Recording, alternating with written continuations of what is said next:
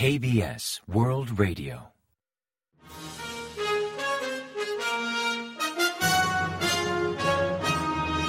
Informativo de KBS World Radio. Bienvenidos un día más al informativo de KBS World Radio. Les habla Javier Castañeda y tras el saludo les avanzamos los principales titulares del día 3 de noviembre. Estiman que Corea del Norte probó un misil intercontinental Hwasong 17.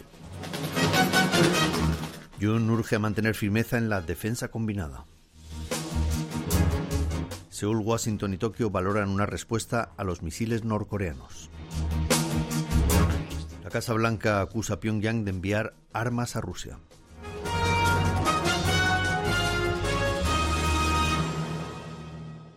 Y tras el avance de titulares les ofrecemos las noticias. Corea del Norte lanzó el jueves 3 un misil de largo alcance que podría ser un misil balístico intercontinental Hwasong 17. El Estado Mayor Conjunto de Corea del Sur explicó que sobre las 7.40 de la mañana, Corea del Sur detectó el lanzamiento de un misil balístico de largo alcance desde la zona de Sunam, en Pyongyang, hacia el Mar del Este. El misil recorrió unos 760 kilómetros y alcanzó una altitud de 1920 kilómetros con una velocidad máxima de Mach 5. Por su potencia y características, el ejército de Corea del Sur estima que podría ser el nuevo misil balístico intercontinental Hwasong 17. Aparentemente la separación de las fases y la ojiva habrían tenido éxito, aunque considerando la altitud y la velocidad, se sospecha que el lanzamiento no salió según lo previsto. En tanto, el Ministerio de Defensa japonés informó que el misil desapareció en el aire sobre el Mar del Este. Corea del Norte lanzó brevemente un misil, presumiblemente otro Hwasong 17, el pasado 25 de mayo. Entonces recorrió 360 kilómetros y alcanzó 540 kilómetros de altitud. El Estado Mayor Conjunto ha condenado los repetidos lanzamientos balísticos de Corea del Norte al considerarlos una grave provocación que compromete la paz y la estabilidad en la península coreana y en la comunidad internacional. Durante el encuentro del jueves 3, el Consejo de Seguridad Nacional Presidencial condenó enérgicamente los últimos lanzamientos de misiles de Corea del Norte. El presidente Yoon Suk-yeol ordenó mantener una firme postura de defensa combinada con Estados Unidos para proteger la vida y la seguridad de los ciudadanos ante las crecientes provocaciones de Corea del Norte. También solicitó ampliar el potencial de disuasión de las fuerzas combinadas surcoreano-estadounidenses y mejorar la cooperación en seguridad entre Corea del Sur, Estados Unidos y Japón. Los allí presentes calificaron el lanzamiento balístico de Corea del Norte de gran incumplimiento de las resoluciones del Consejo de Seguridad de la ONU, provocaciones que además aumentan la tensión en la península coreana y en toda la zona. En particular resaltaron que mantendrán sin vacilar los ejercicios combinados de defensa entre Corea del Sur y Estados Unidos, cuyo fin es proteger la vida y la seguridad del pueblo coreano, en respuesta a la amenaza balístico nuclear de Corea del Norte. Estos comentarios reflejan la intención de no interrumpir el entrenamiento conjunto actualmente en marcha, aunque Pyongyang lo use como pretexto para sus provocaciones. El Consejo de Seguridad Nacional también criticó la obsesión de Corea del Norte por estas provocaciones y el desperdicio de recursos, sin considerar la grave crisis económica y advirtiendo que sus continuas provocaciones solo aislarán aún más al país norcoreano, oscureciendo el futuro del régimen. En tanto, los principales negociadores nucleares de Corea del Sur, Estados Unidos y Japón discutieron posibles medidas de respuesta a los lanzamientos balísticos de Corea del Norte el jueves 3. El Ministerio de Exteriores dio a conocer que el representante especial para asuntos de paz y seguridad de la península coreana, Kim Kung, se comunicó por teléfono con sus homólogos Song Kim de Estados Unidos y Takehiro Funakoshi de Japón. Los tres funcionarios condenaron enérgicamente los lanzamientos balísticos de corto y largo alcance de Corea del Norte, que catalogaron de claro incumplimiento de las resoluciones del Consejo de Seguridad de la ONU y también consideraron como una grave amenaza para la paz y la estabilidad en la península y en el resto del mundo. Destacaron que los continuos avances de Pyongyang en materia balístico-nuclear y el volumen sin precedentes de ensayos con misiles, pese a las severas advertencias de la comunidad internacional, se ha disparado últimamente.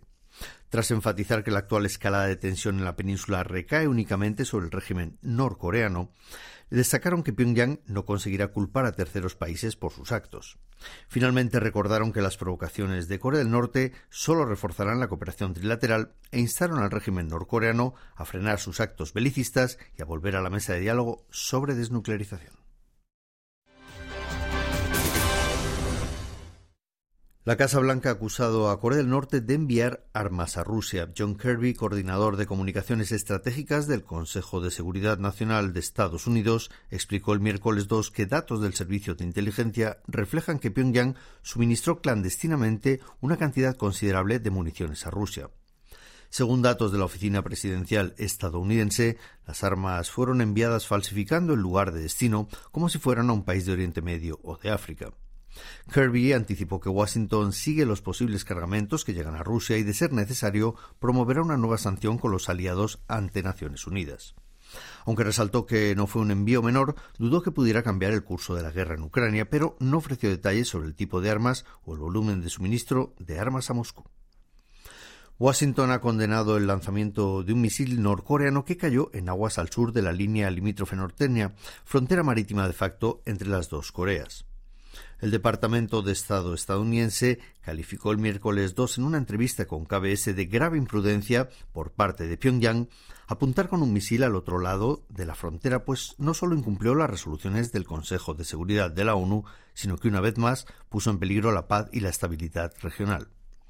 El comandante del Indo-Pacífico de Estados Unidos mostró una opinión similar al calificar de imprudente el ensayo balístico norcoreano del día 2, aunque dijo no considerarlo una amenaza directa hacia el territorio estadounidense o el de sus aliados en la zona.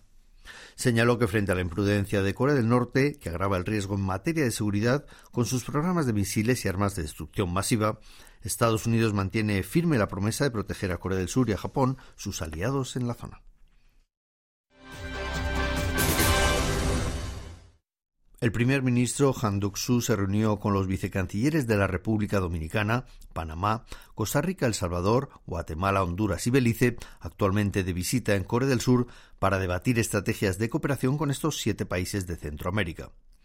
Durante el encuentro expresó que el gobierno surcoreano ve las relaciones de cooperación con América Central como un proyecto de prosperidad mutua de un siglo y desea convertirse en un socio de confianza para contribuir al desarrollo y la estabilidad económica y social de la región a través de mecanismos como TLCs, cooperación al desarrollo bilateral o el sistema de integración centroamericana. En tanto, los vicecancilleres evaluaron positivamente los actuales proyectos de cooperación con Corea en comercio y desarrollo y abogaron por ampliar esta cooperación a otros sectores como digitalización, infraestructuras, energía y sanidad.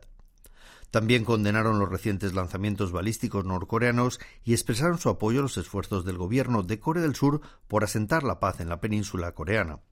Finalmente mostraron sus condolencias por las víctimas de la tragedia de Itaewon.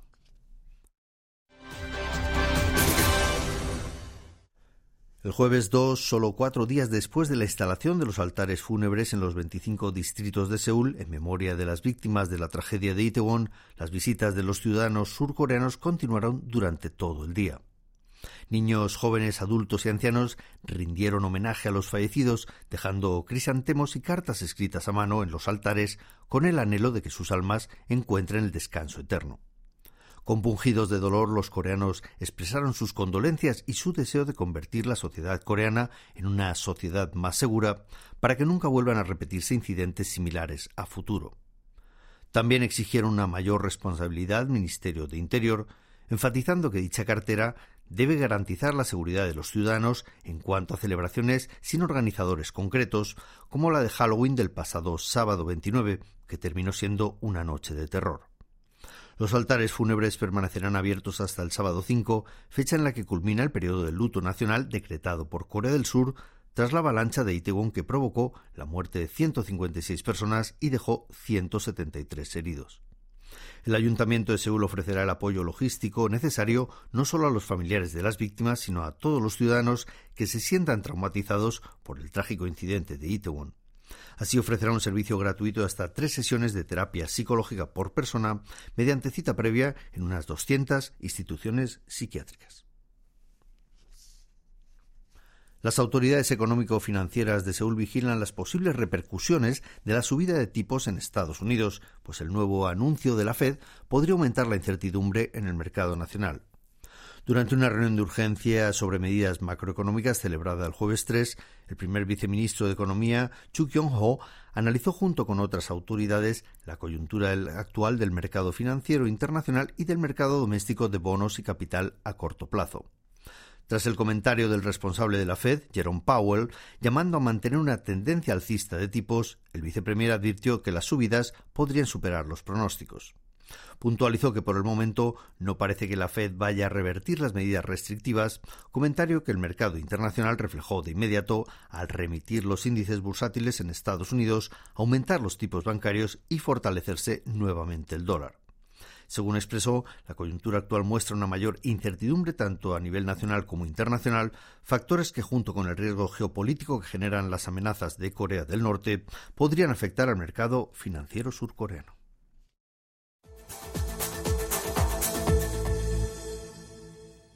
Y ahora pasamos a ofrecerles el pronóstico del tiempo. Para el viernes 4 se espera un día despejado con bajas temperaturas que remitirán hasta menos 5 grados centígrados en Chorwon y hasta 0 grados centígrados en Seúl en horas matutinas, registrando el día más frío de esta temporada de otoño hasta la fecha. No obstante, por la tarde el mercurio mejorará y subirá hasta oscilar entre 9 y 17 grados centígrados. La calidad del aire será buena con nivel bajo de smog en todo el país. Y a continuación comentamos los resultados del parqué. La bolsa surcoreana cerró el jueves 3 ligeramente a la baja tras el anuncio de la Reserva Federal de Estados Unidos a favor de mantener una política monetaria restrictiva. Así el Kospi, el índice general, perdió un 0,33% respecto al día anterior, hasta culminar la sesión en 2.329,17 puntos. En tanto, el COSDAC, el parque automatizado, remitió un 0,46% hasta cerrar en 694,13 unidades, volviendo a perder, eso sí, el suelo de los 700 puntos. Y en el mercado cambiario, la moneda surcoreana se devaluó frente a la estadounidense, que ganó 6,4 unidades hasta cotizar a 1.423,8 wones por dólar al cierre de operaciones.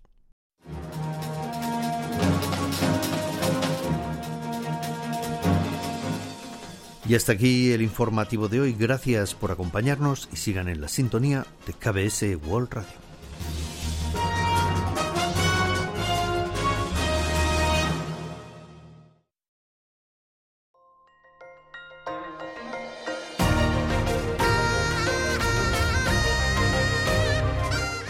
Acaban de escuchar el podcast de KBS World Radio. Hay muchos más contenidos en wall.kbs.co.kr barra Spanish. Gracias por seguir en sintonía. KBS World Radio